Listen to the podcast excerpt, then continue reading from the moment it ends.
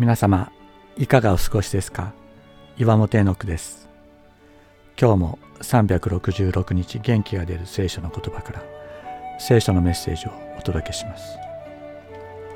1月18日精霊の喜び。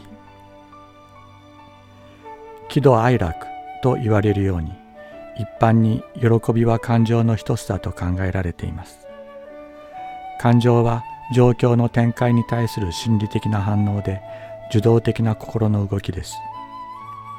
ですから苦しい状況にある時私たちは喜びたくても喜ぶことができず怒りや悲しみに心が塞がれるのです。しかし聖書が喜びという時それは感情の働きを意味しているのではありません。主イエスは十字架にかけられる前夜当局に捕らえられる時が刻々と迫ってくる苦しい時に弟子たちに言われました。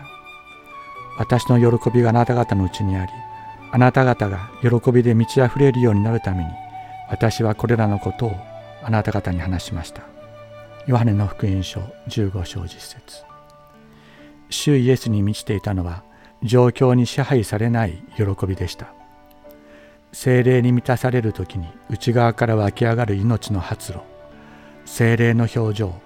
これを聖書は喜びというのです。精霊は状況を超える。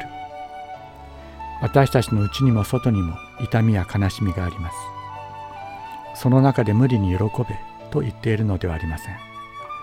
私たちの痛み悲しみ苦しみのすべてを知り味わった上でなお私の喜びをあなた方に満たすとおっしゃる方がいるのです。